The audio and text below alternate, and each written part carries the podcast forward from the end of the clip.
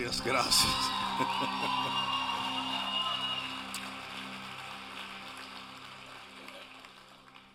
Cierra un momento tus ojos y vamos a darle gracias a Dios por esta noche, por el poder de su Espíritu Santo para guiarnos a toda verdad, por el poder de la palabra de Dios para iluminar cualquier duda o punto oscuro que nosotros tengamos en nuestra vida. Padre, en el nombre de Jesús te damos las gracias porque tu verdad es libertad, Señor. Mientras vivimos, Señor, engañados, mientras vivimos bajo las mentiras del enemigo, mientras vivimos en dudas, Señor, el enemigo tiene poder sobre nuestras vidas. Pero cuando la verdad de tu palabra penetra y cala hondo en nuestra alma, somos libres para servirte, libre para caminar contigo, libre para hacer tu voluntad. Por lo tanto, Espíritu Santo de Dios, pedimos que tú nos ilumines en esta noche y que tengamos un buen tiempo a la luz de la palabra de Dios, que toda duda sea despejada y que nuestra fe crezca en el poderoso nombre de Jesús. El que lo crea diga amén, amén y amén. Gloria a Dios. ¿Cuántos están felices de estar en la casa de Dios? Siempre que vamos a hacer Bishop Talks, a mí me gusta decir esto porque es algo, es una de las razones por la cual el Señor me llevó a hacer esto cada cierto tiempo. Pedro fue un hombre muy poderoso y una sola duda hizo que él se hundiera. Y es importante que entendamos que tú puedes ser un siervo, una sierva de Dios, puedes estar lleno del Espíritu Santo, puedes tener palabra de Dios en ti, pero a veces una duda puede causar estragos en tu vida espiritual. ¿Cuánto estás entendiendo eso? Es por eso que nosotros hacemos esto.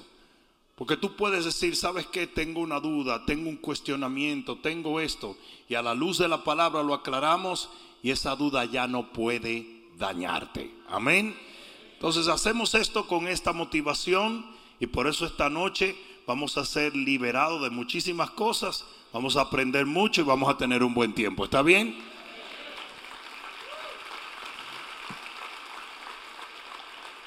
Nos visita un pastor amado de Medellín, el pastor Juan Ricardo, por acá, no veo nada. Pastor Juan Ricardo, un fuerte aplauso, mi hermano, bienvenido. Qué bueno que estás aquí entre nosotros. No, no, no, no te asustes. O sea, que Dios le salvó el alma, pero le dejó la cara de testimonio a dos o tres. Pero son gente linda y gente buena. Bienvenidos a nuestra iglesia. Dios te bendiga. Amén. Bien, pues siéntense un momentito, tómense un cafecito allí. Vamos a compartir la palabra de esta manera en esta noche. Amén. Muy buenas noches. Eh, no sé si saben la dinámica que vamos a utilizar. Es la misma que siempre usamos en Sega Radio y en este tipo de servicios cuando hacemos. Eh, ah, primero empezamos por este lado. Empezamos con algunas de las preguntas que ya desde antemano ya nos han mandado a través de, eh, las redes sociales. le pedimos a la audiencia virtual que también se deje sentir porque nosotros vamos a a hacer todas sus preguntas, vamos a tratar de llevarla todas, sino hoy, el viernes en Sega Radio.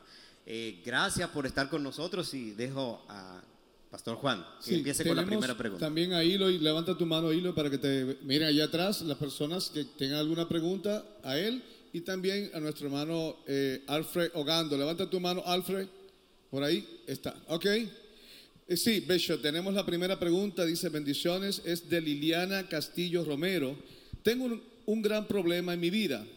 He pedido perdón, he orado, he hecho ayuno, diezmo. Sin embargo, nada de lo que hago me sale bien. ¿Qué hago, pastor?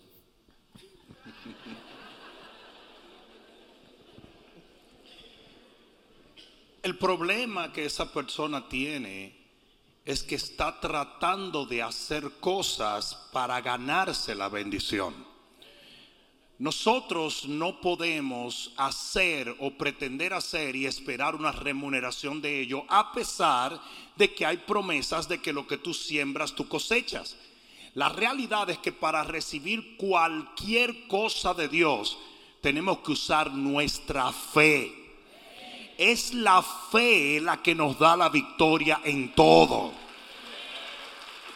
Entonces no podemos volver a las obras pretendiendo que por nuestra conducta simplemente vamos a recibir de Dios. Recibimos por fe. Aún la salvación misma, la redención misma, dice la palabra que es un don de la gracia de Dios que se alcanza o se obtiene mediante la fe.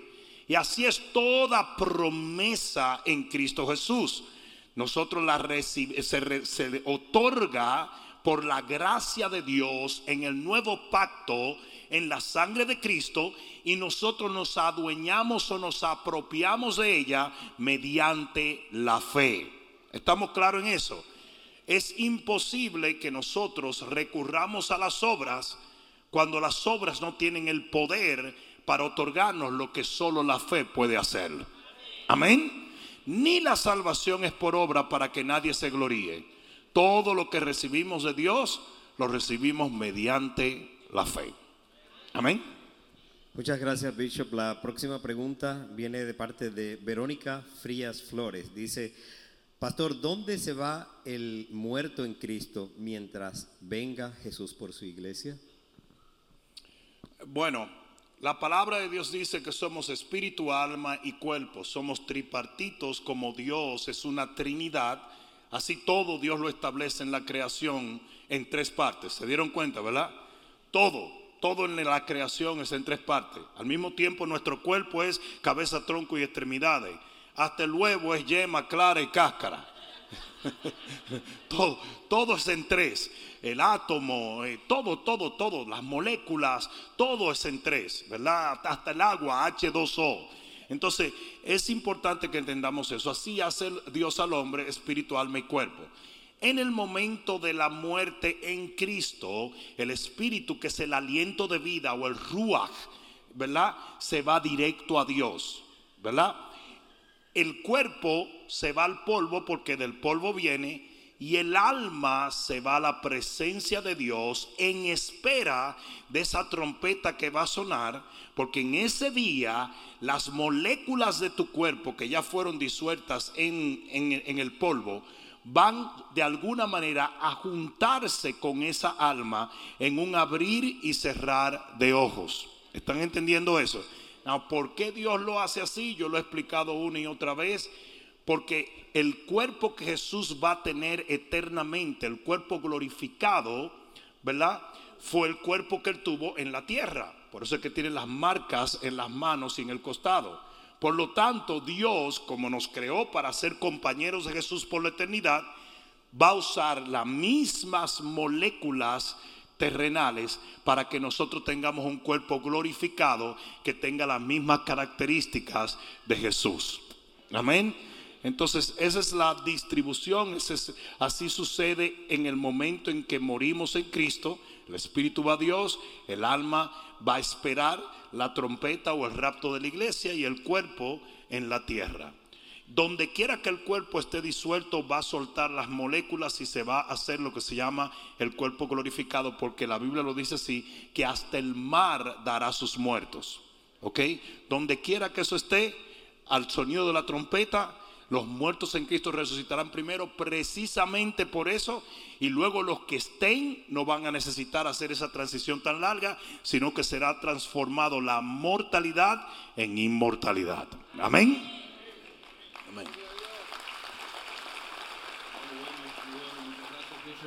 Aquí tenemos una pregunta de Javier Lagunas. Él dice, buenos días pastor, una pregunta, ¿es malo pedir prestado a crédito? Porque me dicen algunas personas no y otras me dicen que sí. Luego me confundo. Espero me pueda ayudar. Bendiciones, Bishop. El problema no está en pedir prestado, el problema está en si pagas o no. si en una, realmente la Biblia no, no ataca directamente el, pedir prestado.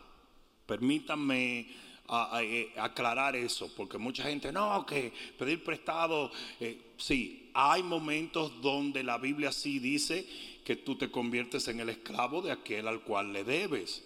Y eso es cierto, mientras usted está bajo esa condición, usted tiene una obligación y usted está bajo el control hasta cierto punto de esa persona. Pero eso no quiere decir que es algo maligno. No sé si me están entendiendo. Maligno es que usted tome prestado y no pague, ¿verdad? Porque usted puede tomar prestado bajo un pacto condicional. Dice que la mujer, el profeta le dijo, ve y pide vasija prestada. Usted puede hacer un pacto. Déjeme decir una cosa. La Biblia es, es un libro de pactos, ¿ok? Y el problema nunca ha estado en el pacto en sí, sino en la violación al pacto. Por ejemplo, en un matrimonio, un matrimonio es un pacto entre dos seres humanos. Si uno de los, de los que está en ese matrimonio viola ese pacto, entonces se rompe el pacto. No sé si me están entendiendo. Es por eso que el Señor Jesús dice, si usted va a un altar y usted promete ser fiel y es infiel, entonces ya la otra persona no está bajo ese pacto porque usted lo violó. Entonces lo mismo pasa con un préstamo. Usted va al banco y usted hace un pacto con el banco y es que yo te voy a hacer 599 mil pagos por 60 años hasta que esa casa sea mía. Ese es tu pacto. El problema no está en el pacto, el problema está en violar el pacto. ¿Estamos claros en eso? El banco se va a mantener fiel a ti y usted se tiene que mantener fiel al banco. Ahora, usted no quiere hacer pacto con ellos, no compre nada. Pero si lo hace, tiene que cumplirlo. Porque donde usted dé su palabra, usted tiene que entender que en el momento en que la viole, usted está faltándole a Dios. En cualquier tipo de pacto que usted haga, sea en un matrimonio, sea con el banco, sea lo que sea, cuando usted hace un pacto, usted lo cumple. Amén. Gracias, Bishop. Ahora pasamos al auditorio con Alfred o con Eloy. Eh, ¿Cuál está listo? De este- de este- Eloy, Aquí, ok. el- Adelante, Eloy. Buenas noches, Bishop. Esta pregunta es de Yasmin Méndez y ella dice, me han dicho que los cuervos que alimentaron a Elías no eran cuervos verdaderos, sino una tribu que le llevaban cuervos. ¿Es esto cierto?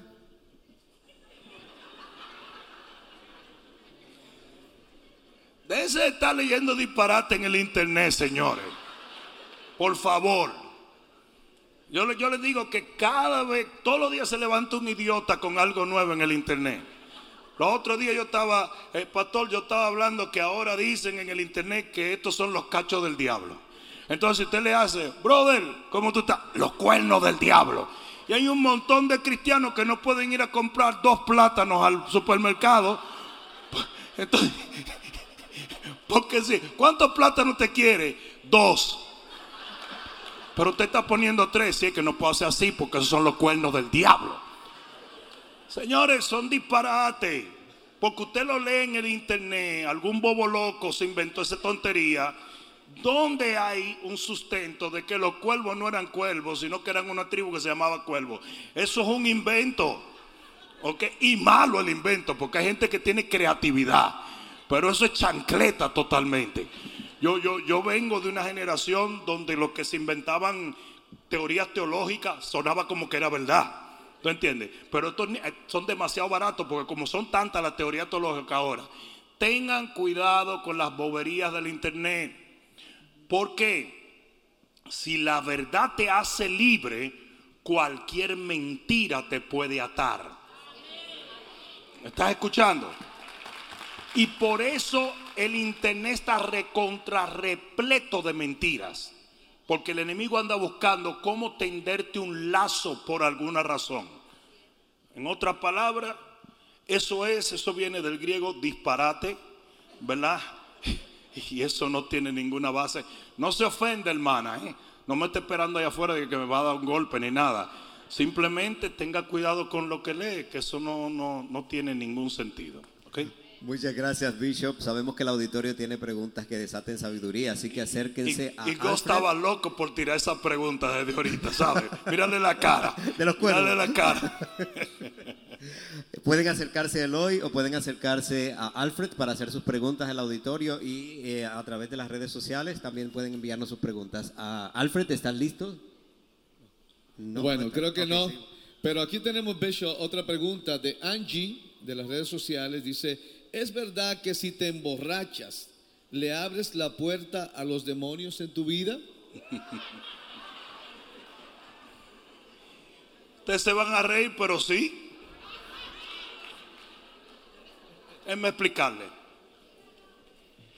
En todas las religiones extrañas existe algún tipo de narcótico que permite que ellos entren en trance. Por ejemplo, yo vengo de un país, ese país europeo llamado la República Dominicana, donde los brujos beben alcohol para que se le monten espíritus. Los, los indios americanos usan el peyote, que es un narcótico para ellos eh, canalizar espíritus ancestrales. Y así tú encuentras todas las religiones tienen algún tipo de narcótico. ¿Por qué? Porque lo que hace un narcótico o una bebida controlada es que minimiza el poder de tu voluntad. Y la voluntad actúa como una puerta entre la carne y el espíritu. ¿Están entendiendo? ¿Dónde está la voluntad de los individuos? La voluntad está en el alma. En el alma hay tres cosas. Así como dije que el hombre es espíritu, alma y cuerpo, aún el alma está partida en tres. En el alma están las emociones, está la memoria y está la voluntad. Cuando una persona está alcoholizada o endrogada, la voluntad pierde el poder de no permitir que un espíritu lo mueva hacia algo que ellos no deben hacer. Por eso es que mucha gente se despierta en la cárcel después de una borrachera y mató a una persona y ni siquiera se da cuenta. Porque un espíritu tomó posesión de esa persona por cuanto lo que mantiene esa línea de que un espíritu no tome control de ti es tu voluntad. ¿Mm? Es tu voluntad. Asimismo como también cuando usted quiere fluir en el Espíritu de Dios, su voluntad tiene que actuar, porque ese es el gate. ¿Entiende lo que está diciendo, lo que estoy diciendo? Entonces, cuando entra un- el alcohol o entra la droga, tu voluntad se ve comprometida. Es por eso que hay personas que cometen actos vergonzosos por medio de narcóticos o eh, alcohol, porque su voluntad está comprometida. Entonces sí, pudiéramos decir que el alcohol es un elixir que puede invitar a la manifestación demoníaca.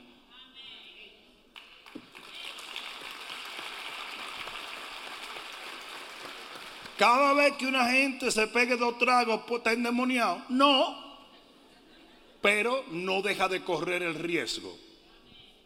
Amén. Amén. Nicole pregunta, Bishop. Después del rapto, los que se quedan aquí en la tierra, ¿se quedan porque no tienen una relación genuina con Dios o porque son los elegidos para predicar a los que se quedan en la tribulación? No, no, no, eso sería injusto. No, absolutamente no. El que se quedó, se quedó por gallo loco. Sí. El que se quedó, se quedó simplemente porque usted se le fue el tren. Y de que usted pueda todavía conseguir una relación con Dios y permanecer probablemente a costa de tu propia vida, ¿verdad?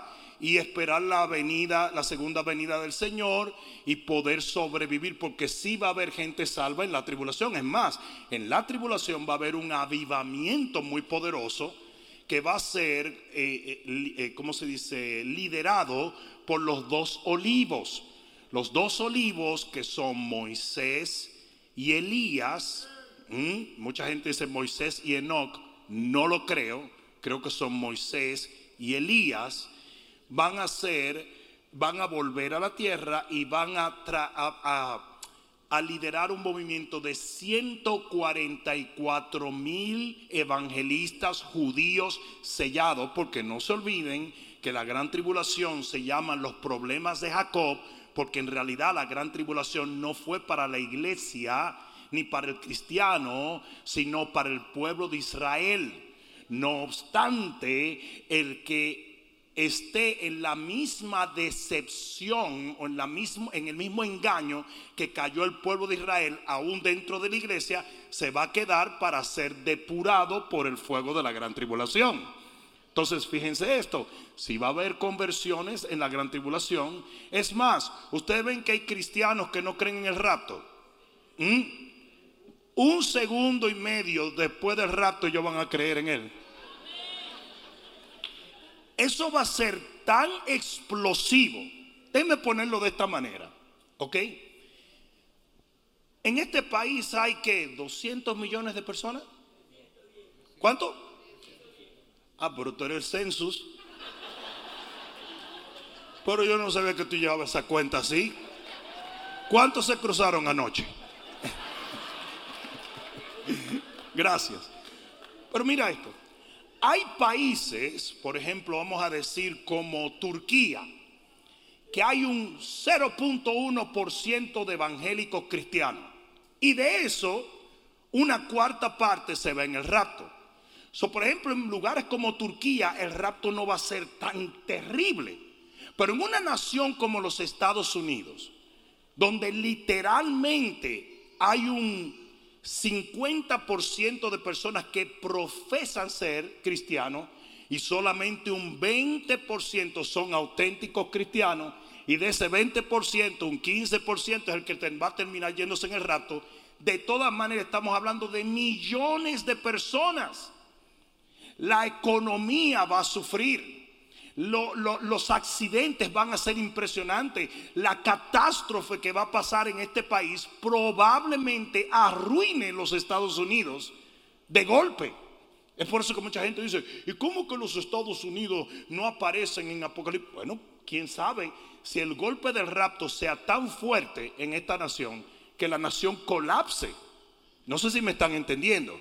Entonces, mucha de la gente que no cree en el rapto, cinco minutos después del rapto va a ser un creyente total en el rapto. Pero ahora lo que Dios había dado por gracia va a costarle su propia vida. ¿Mm? Jesús derramó su sangre para que nosotros no alcanzáramos la ira de Dios, o más bien la ira de Dios no, nos alcance a nosotros. Por eso que dice la Biblia que no fuimos llamados a ira, sino alcanzar misericordia en el Señor. ¿Por qué? Porque si Jesús fue juzgado por mí, yo no tengo que ser juzgado. Ya Él pagó el precio por mí. Yo no, no, no puede hacer, eso se llama eh, double jeopardy. No puede haber, si ya usted fue declarado absuelto, no te pueden juzgar otra vez. Y la gran tribulación son los juicios de Dios. ¿Me están entendiendo? Entonces, ¿qué sucede? Lo que era por gracia en Cristo Jesús, donde Él derramó su sangre para que tú no tuvieses juicio, ahora el que tiene que derramar su sangre es usted, porque usted va a recibir juicio si se queda en la gran tribulación. Entonces, que se entienda, si se va a quedar gente en la gran tribulación de la iglesia, una población bastante fuerte. Le puedo decir lo que yo pienso, de acuerdo a las escrituras.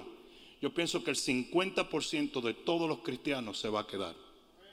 Porque cada vez que Jesús habla, habla en 50%. Por ejemplo, dice cinco vírgenes sensatas, cinco vírgenes prudentes. Dice, dos estarán moliendo en un molino, uno será quitado, el otro será llevado. Dice, dos estarán durmiendo en una cama, el uno se queda, el otro se va. Entonces, siempre que él utiliza quién se queda y quién se va, lo hace en 50%. ¿Se está dando cuenta? Entonces, yo creo que si hay no sé, 300, no, no, ahora no tengo las estadísticas, eh, pero no sé cuántos millones de personas o, eh, o- o billones de personas profesan ser cristianos en el mundo entero, usted puede casi, casi decir, más de la mitad se va a quedar. ¿Ok? Recuerden, El rapto es una recompensa para aquellos que caminan con el Señor. ¿Estamos claros? Y Dios no es de lo que recompensa lo malo. ¿Ok? Entonces ustedes tienen que entender que el rapto está reservado para el auténtico pueblo del Señor, para la novia que se le concede vestirse de lino fino. ¿Ok? Entonces, no es el rapto no es para todo el mundo.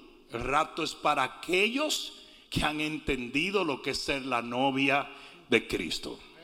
Amén. Amén. Entonces, a nadie se le escogió para quedarse en la gran tribulación y nadie va a ser voluntario para eso. Entonces, el que se quedó, se quedó porque carece de comunión con Dios, no está en la misma página del Señor, ah, no sabe ni conoce los tiempos. Le sorprendió como ladrón en la noche la venida del Señor. Y el que se queda va a tener que atravesar por todo un proceso bastante duro. Recuerden, nunca antes en la historia de la humanidad ha habido una época más terrible que la gran tribulación. Con decirle que va a haber un momento en la gran tribulación donde un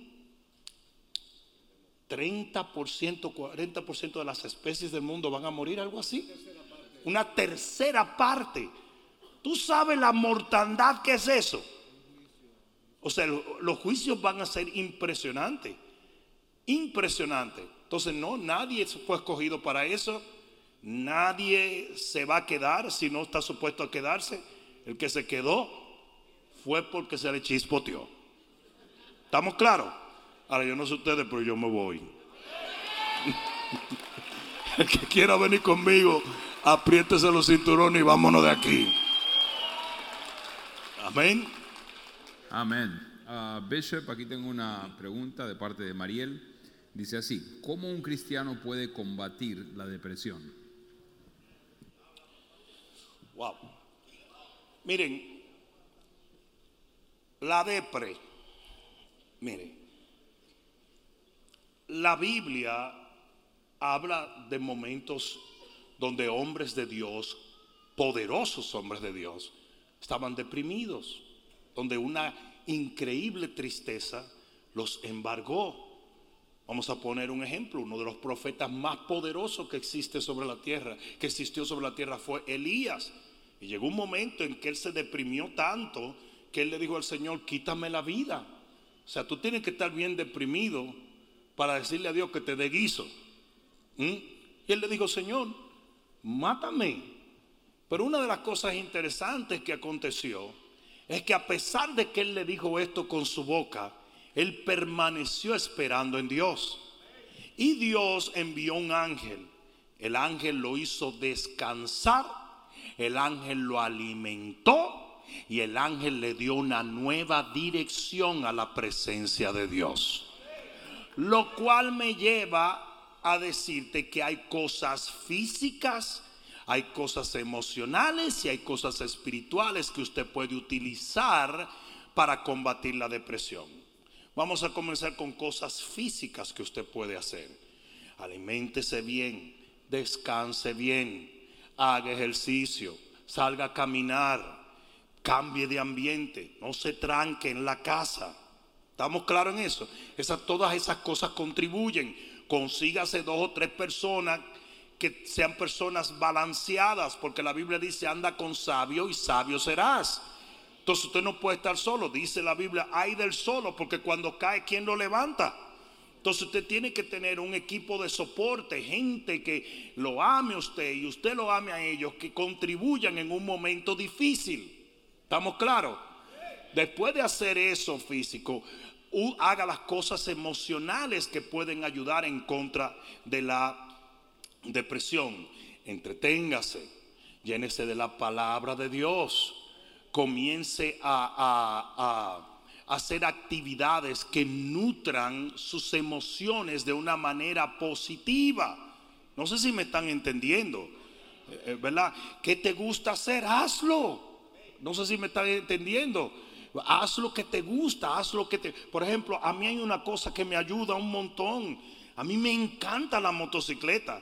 Y ustedes no se pueden imaginar lo que a mí me oxigena ir a 85 millas por hora en la 95. Eso a mí me encanta. y yo me siento como que el diablo viene atrás corriendo y no puede alcanzarme. Y yo, yo me siento, es una cosa impresionante lo que a mí me pasa. Y ese tipo de cosas es una terapia para mí. Ahora, si a usted no le gusta eso, no hay problema. Si a usted lo que le gusta es ver la casa de papel, vea la casa de papel y luego la de cartón y luego la de plástico. Eso es problema suyo. Pero haga algo que lo relaje. ¿Me, están entendiendo? Si yo digo eso, todos los hombres dicen, sí, eso se vale también. Aruñe, muelda. No, claro, todo lo que pueda tener una retroalimentación emocional que te sirva hazlo y finalmente, no quiero decir finalmente porque es lo último, simplemente porque lo dimos en ese orden, lo espiritual que es comunión con Dios, búsqueda de Dios, empápese de las cosas del Señor, sírvale al Señor. ¿Mm? Porque dice la Biblia que cuando usted se mete en comunión con Dios, en su presencia hay plenitud de, eh, plenitud de gozo y delicias a su diestra. Entonces usted se mete en la presencia de Dios. Entonces, en otras palabras, ¿qué es lo que estoy tratando de decir? Usted tiene que tomar una acción proactiva en contra de la depre. ¿Estamos claros en eso? Usted no puede dejar esa cuestión así suelta en su casa Usted tiene que tomar una acción decisiva contra esto.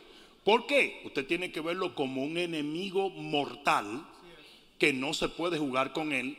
A la cantidad de gente que han sido completamente destruidos por un tiempo de depresión.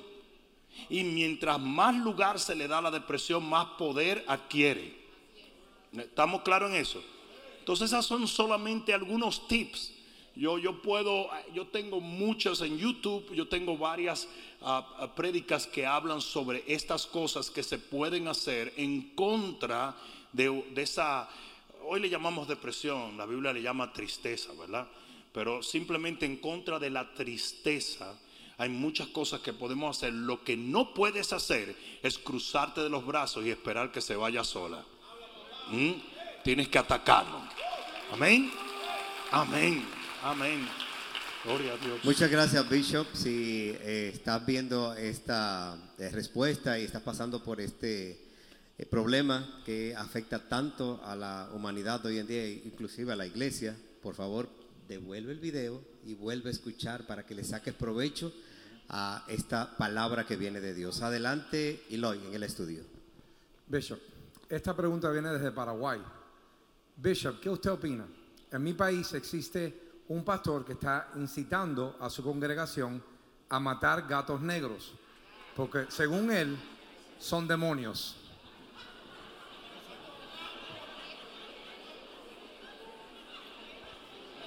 Ay, no, no, no, no, no, no, ya, no, no, no, no, no. Es que ya, ya, es que, ¿cómo vas a seguir inventando ya? En serio, no, cuidado si estás relajando, eh.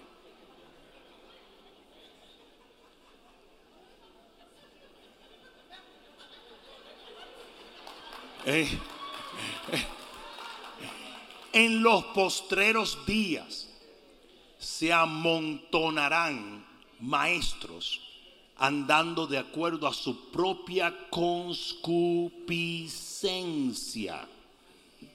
Van a terminar utilizando doctrinas de demonios. Van a terminar engañando un montón de gente. Literalmente esa persona que preguntó eso, huya por su vida y por su alma. ¿Mm? Huya por su vida y por su alma. Porque una persona que pueda hacer eso es una persona que no tiene la más mínima base escritural, no tiene la menor idea de lo que está haciendo y ni siquiera debería estar en un púlpito. ¿Estamos claros? Entonces, hoy vamos a ver cosas así Y ese es el único lado positivo de las redes sociales. El único lado positivo de las redes sociales es que muchas de esas locuras van a ser expuestas para que los hombres de Dios puedan corregirlas y puedan salvar a muchos de una muerte inminente. ¿Ok? Entonces una persona así no tiene nada que hacer en un púlpito. No tengo ninguna simpatía por alguien así. Creo que una persona así está en un espíritu de error. Y creo que eso es muy liviano comparado con las cosas que esa persona puede terminar exigiendo, ordenando o guiando a una congregación. Amén.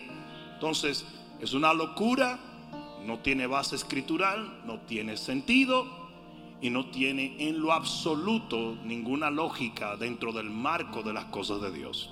Amén. Amen. Bishop, tenemos otra pregunta aquí de Jocelyn Escalona. Buenas noches desde Venezuela. Una pregunta. ¿La palabra hollar serpientes y escorpiones es una unción o un poder que Dios nos da según la palabra?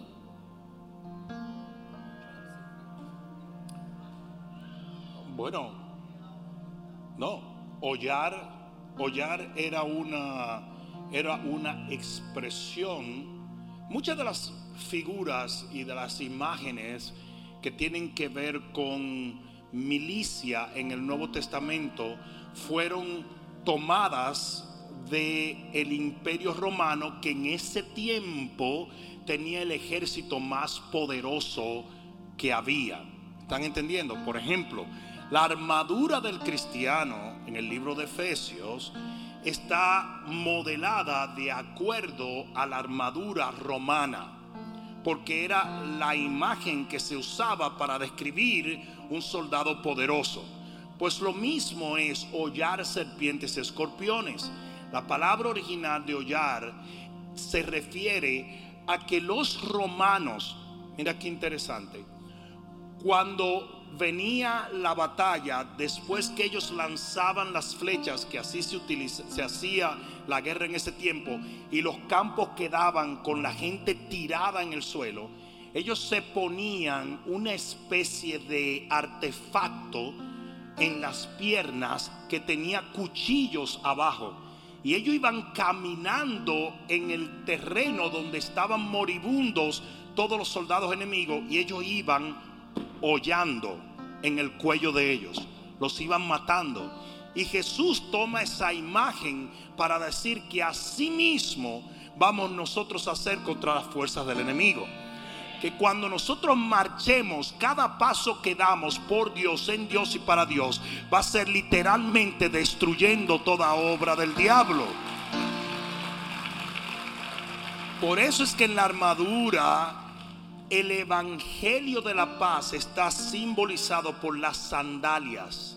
Porque usted está supuesto a caminar predicando el Evangelio. Y donde quiera que usted esparce la palabra del Evangelio, usted le está quitando el poder al enemigo. ¿Estamos claros en eso?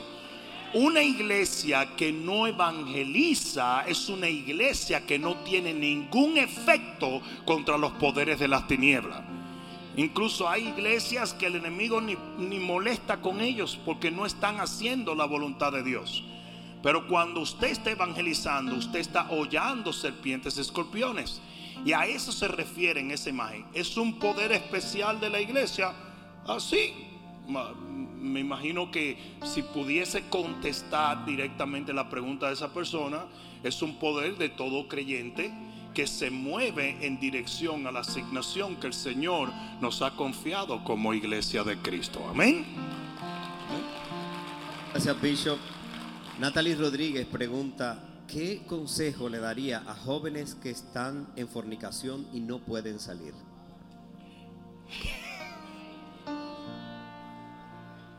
¿Cómo que no pueden salir? Un deseo interno de salir, pero no pueden.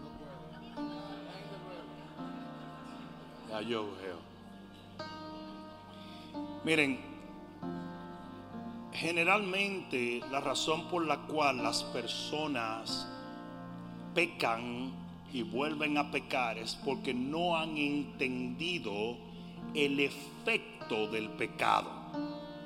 Lamentablemente la persona que fuma, el día en que el doctor le dice tienes un cáncer en el, en el pulmón y te quedan dos meses de vida, la persona dice, wow, no debí de fumar tanto. Pero mientras estuvo pensando, ah, los doctores son locos todos, eso le dicen a todo el mundo, bla, bla, bla, bla, bla, siguen fumando. Y lo mismo pasa con el pecado. Mira lo que dice la Biblia en el libro de Job. Job dice, yo hice pacto con mis ojos. ¿Cómo he de yo de mirar a una virgen, que quiere decir una doncella? ¿Verdad? En nuestra Biblia Reina Valera se traduce virgen, pero es doncella. Porque qué recompensa me daría del cielo el Altísimo si lo hago. Entonces mira lo que él está diciendo. Que con el simple hecho de él poner sus ojos en una doncella de la manera que no debe, violando el pacto que él tenía que hacer con los ojos, con ese sencillo hecho, las bendiciones que Dios tenía para él se cortaban. Entonces imagínate que nosotros entendiéramos que cuando nosotros miramos lo que no debemos, usted está perdiendo todas las bendiciones que Dios había prometido. Usted sabe lo que usted haría, usted cuidaría mucho lo que usted mira. Pero usted sabe qué es lo que sucede. Hoy en día no se predica contra el pecado. Hoy en día los pastores son cheerleaders, por, porristas, alabín, alabán, alabín, bombán. Y todo el mundo piensa que puede pecar y repecar y recontrapecar y no tiene efecto. Lo cierto es, y hoy se lo digo a esos jóvenes que están en fornicación, usted no tiene la menor idea de la cantidad de bendiciones que usted está perdiendo a través de su vida y de su eternidad por cometer errores como este. Me están dejando solo, ¿verdad? Mira lo que le dijo el profeta a David. El profeta le dijo a David, Dios te dio de todo. Y mira esto. Y te hubiera añadido mucho más si no hubieses cometido esta locura. O sea, que si tú piensas que David fue bendecido, David murió sin muchas de sus bendiciones, simplemente porque cometió ciertas locuras. Lo cierto es que cuando usted viola la palabra de Dios y peca, usted no tiene la menor idea de qué es usted. ¿Sabes una cosa? No es Dios el que sufre, el que sufre es usted. El que sufre usted. Y cuando se te olvide el, el pecado que cometiste, más adelante comienza a decir, yo no sé qué es lo que tiene Dios conmigo. No tengo suerte con ninguna muchacha que pasa es que metiste en tu vida pecado y lo vas a seguir cosechando por mucho tiempo. Entonces, nosotros tenemos que entender, es como una joven que estaba llorando, me dijo, mira, me acosté con mi novio, estoy embarazada. ¿Tú crees que Dios me perdona? Yo la abracé, le dijo, claro que Dios te perdona. Pero el muchachito viene a los nueve meses. Y por el resto de tu vida entera lo que estaba supuesto a ser una bendición y una felicidad, se va a convertir en algo duro para tu vida. Que quién sabe si retrasa el que encuentres un hombre o, o que vayas a la universidad o cualquier cosa. Entonces es importante que se predique contra el pecado. Es importante que se enseñe del efecto que tiene un pecado. Un pecado te puede sacar a ti de circulación. Si no, pregúntaselo a Sansoncito. Un pecado que él cometió le quitó su visión, le quitó sus ojos, le quitó su fuerza, le quitó su futuro. Entonces que no se nos olvide. Un pecado que cometió Adán lo sacó del paraíso. Y todavía nosotros estamos cosechando, porque esa es otra cosa. Todavía tú te mueres y tus bisnietos están cosechando de tu pecado. Porque nosotros estamos cosechando del pecado de Adán. Es multigeneracional. Si supiéramos esto, quizás tuviéramos mucho más temor en cometer un pecado. si lo entendiéramos, si tan solo lo comprendiéramos, tuviéramos muchísimo más cuidado en la manera en que actuamos. Fornicación, ¿tú te crees que a Dios le afecta? No, a quien le afecta es a ti. A ti te afecta. Y afecta a toda persona alrededor tuyo. Y afecta a tus hijos. Y a los hijos de tus hijos. Y a los hijos de tus hijos, de tus hijos, de tus hijos. Hasta la cuarta generación.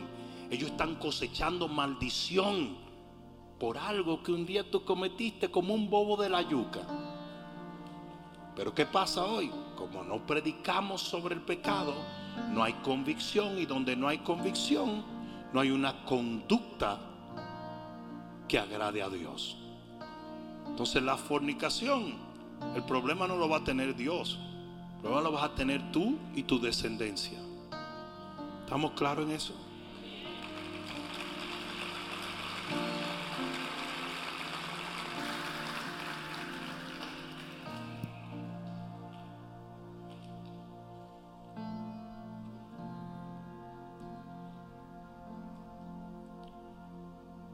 Una de las peores cosas que pudo haber pasado en la iglesia de Cristo es que los púlpitos se convirtieron en púlpitos motivacionales. Y de repente se llenaron los púlpitos de esta generación de buenos vendedores, buenos motivadores, buenos oradores, excelentes coaches. No estoy en contra de nada de esto pero desaparecieron los profetas de Dios. Y hoy tenemos mucha gente que conoce más de cómo llevar un buen negocio en la iglesia que de cómo vivir una vida agradable para Dios. Hoy se menciona más el dinero en los púlpitos que lo que se menciona el poder del Espíritu Santo. Nosotros tenemos que tener mucho cuidado porque como hombres de Dios un día vamos a tener que darle cuenta a Dios. No solamente de lo que dijimos, sino de lo que no dijimos. Tiene que volver un avivamiento que enfoque en Dios y no en el hombre.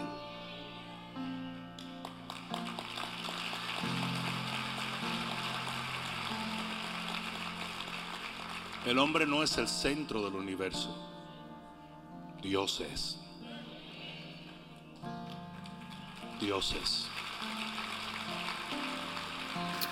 Ah, gracias, Bishop. ¿Será que podríamos ir por una preguntita más? Perfecto. Aquí desde Puebla, México, Bishop Daniel Centeno pregunta lo siguiente. Dice, eh, ¿sabe usted, Bishop, por qué se inventaron las denominaciones en las iglesias? Por ejemplo, metodistas, bautistas. No, no se inventaron. o sea, eso no fue algo que se le ocurrió a todo el mundo en conjunto. Simplemente los grandes hombres de Dios que levantaron una filosofía ministerial y tanta gente se alinearon a esa filosofía ministerial, terminaron denominando su grupo con un nombre específico y ciertas ordenanzas o criterios, ¿verdad? ¿Fue, este, ¿Fue esta la voluntad de Dios? Arno, no lo sé. Porque al final el cuerpo de Cristo no está dividido. Es uno solo. Un bautismo, un Señor, una fe. No sé si me están entendiendo. Ahora, ¿son las denominaciones malignas? No necesariamente. Dentro de un cuerpo hay diferentes funciones y por haber diferentes funciones hay diferentes denominaciones. La mano es mano por un propósito y el pie es pie por otro propósito. Entonces dentro del cuerpo de Cristo, de la iglesia de Cristo, está bien que haya gente así y gente asá. No todo el mundo le gusta el estilo de este hombre de Dios. No sé si me están entendiendo. No a todo el mundo le gusta. O sea, yo le grito y el diablo se pone nervioso. Entonces, y entonces Hay gente que no le gusta eso, hay gente que le gusta más su, su sepulcro. Ellos van a su mausoleo, eh, primera iglesia del refrigerador hispano en Jayalía, y le gusta su cuestión tranquilo. Ahora no hay problema.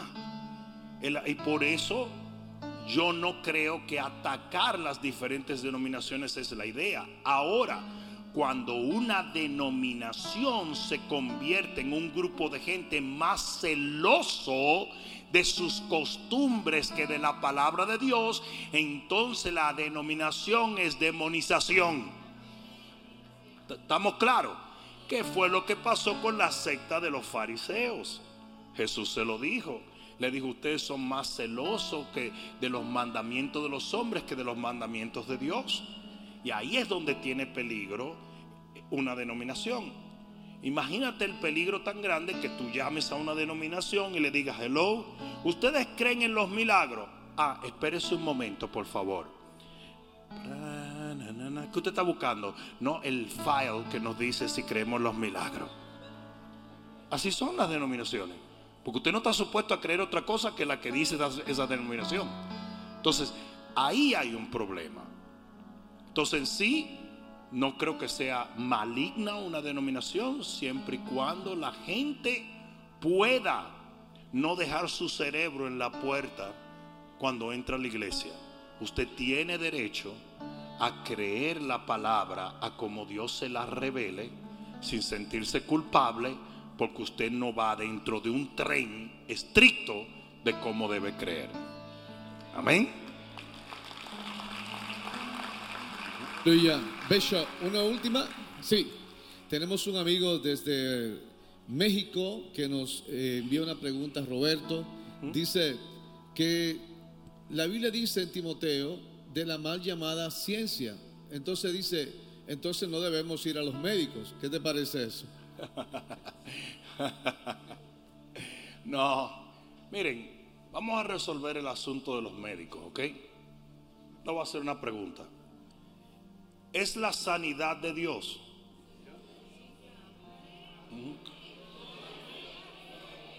La sanidad es de Dios, ¿verdad? Entonces los médicos no son malos, los hospitales tampoco lo son, las enfermeras tampoco lo son, porque aunque lo están haciendo por medios naturales e intelectuales, están combatiendo lo mismo que Dios combate. ¿Me están entendiendo? Lucas, que era uno de los discípulos del Señor, era médico. Y nunca vimos a Jesús contradecir a los médicos ni decir que eso estaba mal. Al contrario, él mencionaba a los médicos de vez en cuando. Entonces no podemos, bajo ningún concepto, caer en este asunto de que solamente puede, puedes buscar sanidad por medios divinos tú tienes la fe para hacerlo, pues gloria a Dios. Gloria a Dios. Si usted no tiene la fe para hacerlo, no se deje morir. No sé si me están entendiendo. Vaya a su médico tranquilo. Y si usted tiene la fe para orar y decirle, Señor, usa la mano de ese cirujano para que eso, hágalo, no hay problema. No sé si me están entendiendo. Los médicos son responsables de mantener vivos a muchísimos cristianos que todavía no han alcanzado una fe robusta para recibir milagros divinos. No sé si me están entendiendo. Entonces, no. El problema o la hipótesis de que la medicina es falta de fe es falta de sabiduría. ¿Ok? Si la sanidad es de Dios, todo el que persigue la sanidad es una persona de Dios. Lógico, ¿no? ¿Sí o no? Claro que sí.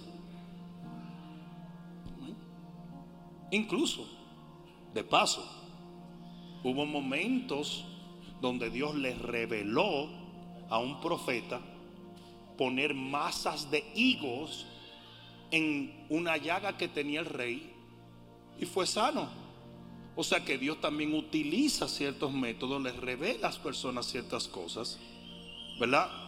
que no son medios divinos, si vamos a decir así, o la clásica sanidad divina, para que esa persona se recupere. Eh, ¿Estamos claros en eso?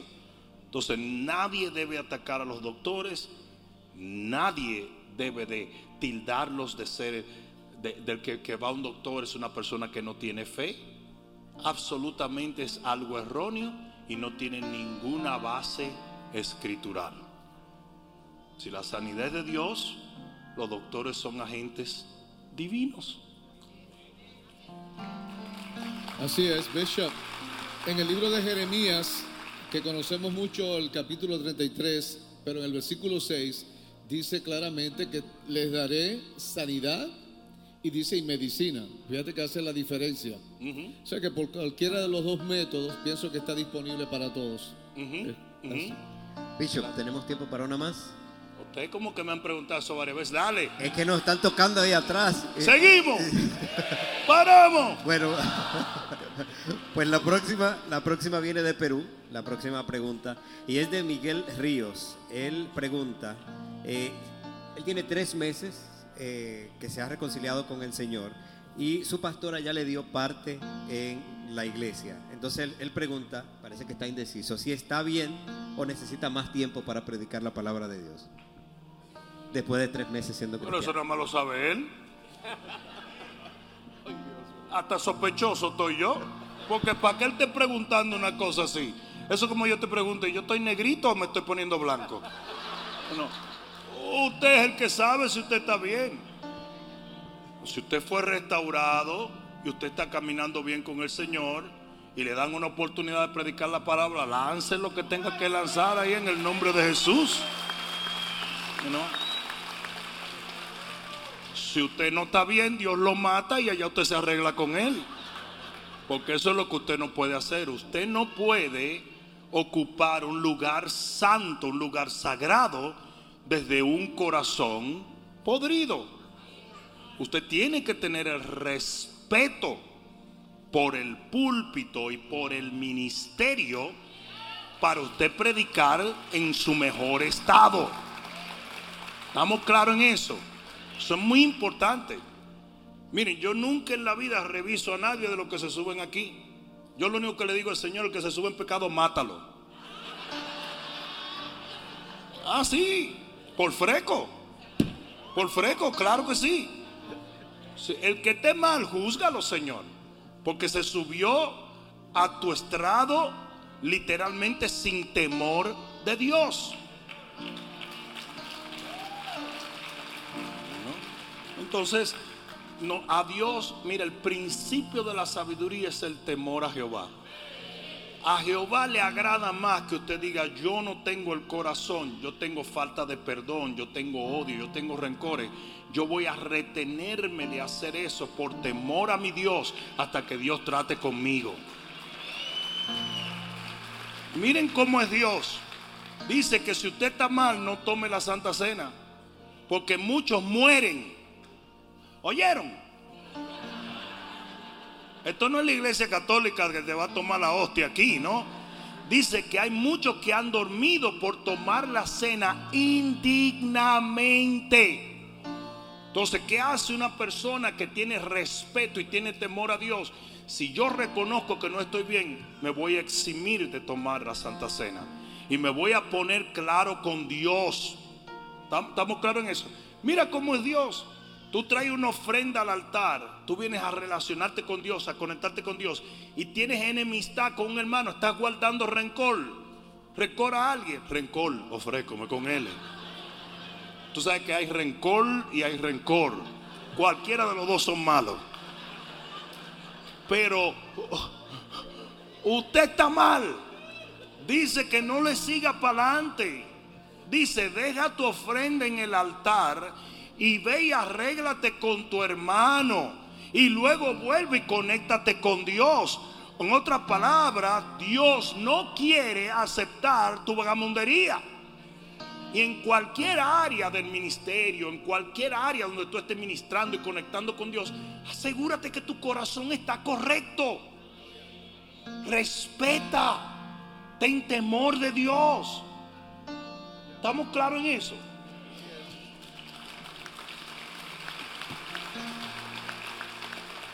Entonces, si usted está bien, tres meses, cuatro meses, 20 minutos, no importa. Si usted arregló su asunto con Dios, usted está limpio, predíquele, tírele, órele, haga lo que tenga que hacer en el nombre de Jesús.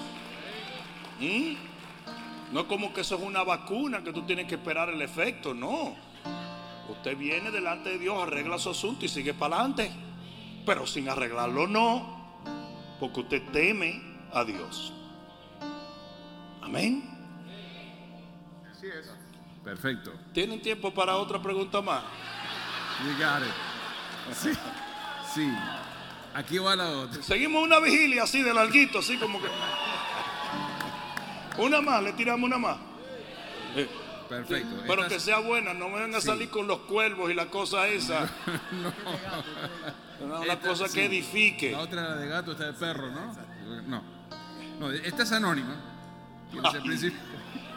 Anónima. No, no, pero-. Dice, dice así: ah, ¿Cómo uno sabe si está hablando en lenguas angelicales o si está inventando palabras?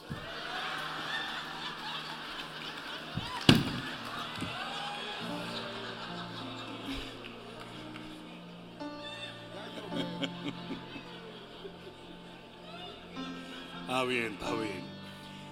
Solamente.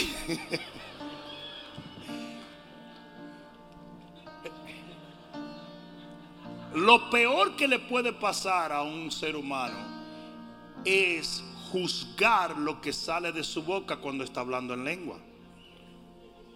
Porque las lenguas angelicales son lenguas de ángeles. Y usted no es un ángel. Quiere decir que usted no tiene la menor idea de lo que usted está hablando. ¿Y cuál es uno de los problemas de la gente por lo cual mucha gente no habla en lengua? Porque comienza a decir, no, pero eso suena raro. ¿Y desde cuándo tú estás supuesto a saber lo que eso suena? Ah, yo estaba ahora mismo en el mall, ayer estábamos Pastor eh, Juan, y nos encontramos con unos chinos. Y los chinos estaban hablando ahí. Y eso parecía como que tú estabas tirando una latica por una escalera. Entonces, tú no puedes juzgar. Y eso es una lengua terrenal. Imagínate lo que es una lengua angélica. Había un gran hombre de Dios que tenía una, estaba llevando una cruzada y había un tipo que se sentaba al frente que desde que cayó el Espíritu Santo la primera noche se paraba y hacía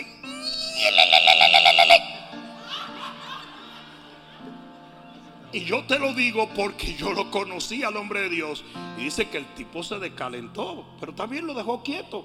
Pero la segunda noche desde que cayó la presencia el tipo pegó ese pito ahí. Parecía como un avión que se le estaba acabando la gasolina. Ya la tercera noche se incomodó el predicador. Le dijo a los ujieres que agarraran a ese tipo. En- cuando estaban tomando los testimonios, sube un hombre que era un dignatario de África y dijo, yo vine aquí como un ateo. Pero cuando el hombre que se sentaba ahí adelante comenzó a hacer el dialecto de la villa de la tribu de las montañas de mis padres, y me dijo en el idioma, tu tiempo llegó para venir a Jesús.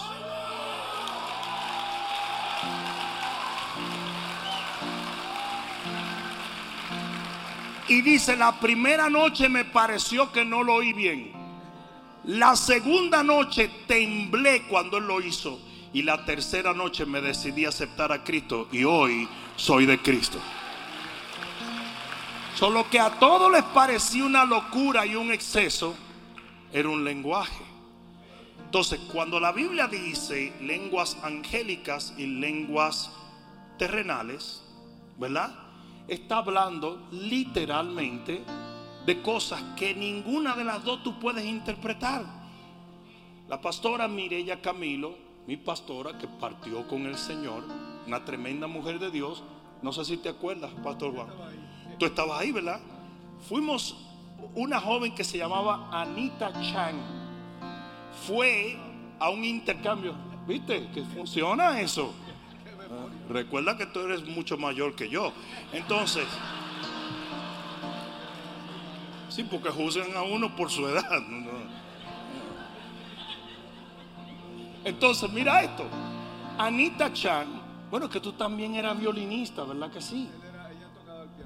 Ella tocaba el piano y Juan estaba muy conectado con todo esto porque Juan tocaba violín y bueno, toda esta cosa. Entonces, Anita Chan vino de China y fue a un intercambio cultural allá y resulta que la muchacha cae gravemente enferma, pero de una manera horrorosa. Los médicos no entendían, la muchacha ardiendo en fiebre y la pastora Mireya Camilo dice, yo quiero ir a orar por esa muchacha. Se enteró de eso por alguna razón. Cuando llegamos estaba temblando la muchacha, no entendían si era una bacteria, era un virus, estaban bien desconcertados los médicos, no sabían qué iba a pasar, la fiebre no cedía, la muchacha le, daban convulsiones, no había cómo bajarla. Y de repente, la pastora Mireya Camilo se para allí, levanta la mano y comienza a hablar en lengua.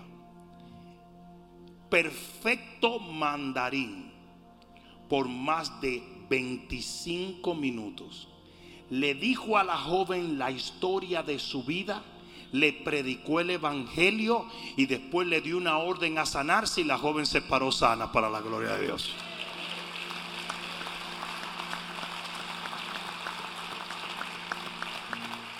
Y la pastora Mirella de China no tenía nada. Entonces, aquí es donde viene la cosa. Usted no puede juzgar lo que sale de su boca. El que habla en lengua lo hace mediante la fe. Y si usted se pone a juzgar tanto las lenguas humanas como las lenguas angelicales, a ninguna le va a atinar, porque las angelicales no son de esta esfera y las humanas usted nada más sabe hablar uno o dos idiomas mal hablados. Entonces, el que habla en lengua literalmente habla directamente a Dios, a menos que Dios quiera que habla a los hombres mediante interpretación. Entonces, no podemos bajo ningún concepto comenzar a juzgar lo que sale de nuestros labios, lo que sale de nuestro espíritu más bien, porque las lenguas no salen de nuestra mente, salen de nuestro espíritu. ¿Verdad? Cuando te trata de sacarla de la mente no funciona la cosa. Entonces, no puedes juzgar lo que sale de tu espíritu, precisamente porque es un lenguaje espiritual. Algo bien interesante pasó, estábamos en una cocina, estaba Pastor Joe, estaba eh, uh, uh, Pastor Carlos Ortiz, estábamos un montón ahí en la cocina cocinando y de repente eh, Ru, que estaba chiquitito, Ru vino y me hizo, y todo el mundo lo miró. Él estaba chiquitito. Y yo dije, sí, papi, está bien. Y le pasé su leche de la nevera. Y ellos me miraron y me dijeron, ¿tú entendiste a ese tipo? Él dijo, ah, que yo soy su papá. Yo soy su papá. Y así mismo son las lenguas. Cuando alguien te está oyendo hablar en lengua y no entiende, porque tú no estás hablando a él, tú estás hablando al Padre.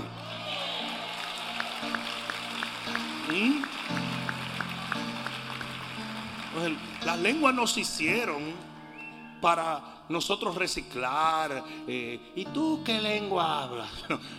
Como, dice Nicky Cruz, me, dijo un día, cuando a mí me hablaron de hablar en lengua, yo decía, Señor, en italiano, que hay una muchachita allí, que yo estoy loco por rapearla ahí. Eh, Las lenguas no son para eso, la lengua es un lenguaje directo al Señor. Bishop, Amén. Perdón, Amén. Yo, sé- yo no estaba ahí en esa, pero tú dijiste, a ver si fue que tú dijiste, estábamos cocinando. Ajá. Bueno, eso es relativo. Porque tú no sabes cocinar ni agua caliente, ni un huevo. Bueno, pero era lo más cercano a cocinar porque Uber no existía. Eso te va a costar una disciplina. Vamos a ponernos de pie ahora. Bishop, quiero terminar con un comentario que nos llegó y me parece muy interesante. Es de una joven que se llama Elena Abalay. Dice, Bishop, no sé si me vas a leer, pero quiero decirte que gracias a vos, me parece que es de Sudamérica, yo me pude levantar de mi depresión y pude con todas las luchas familiares. Tus prédicas siempre me llegaron. Amén. Gloria a Dios. Gloria a Dios. Ahora me está diciendo, el pastor se llama Juan Guillermo, me equivoqué. Arrepiéntete ya y por lo que dijiste de la cocina también. Dicen, dice una anécdota, que había un hombre que bajaba todos los días una montaña a buscar agua al río y subía por el mismo camino todos los días. Al pasar el tiempo se dio cuenta que en todo el camino comenzaron a crecer flores a la derecha y a la izquierda.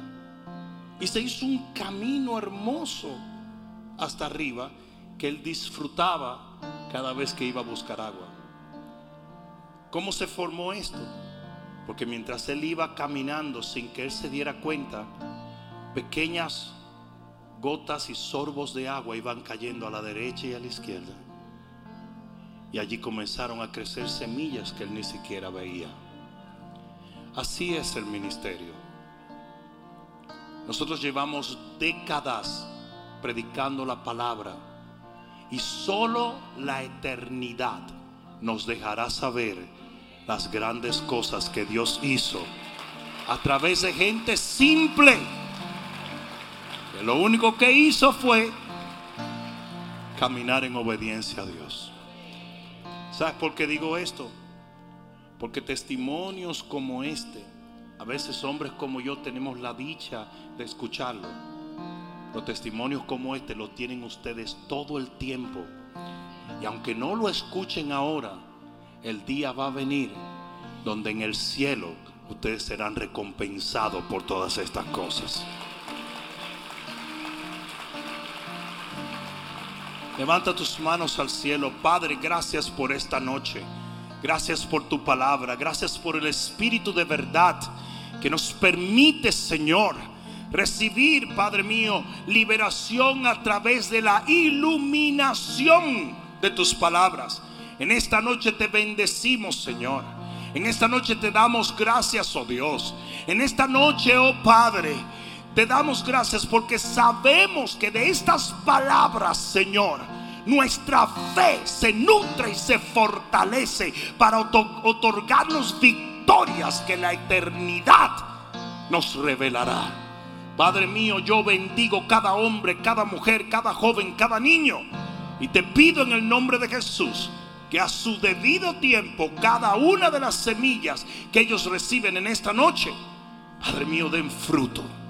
Y que en el nombre de Jesús grandes cosechas vengan a sus vidas a causa de ello. En el nombre de Jesús, el que lo crea diga amén. Dios les bendiga, mis amados. Nos vemos el domingo.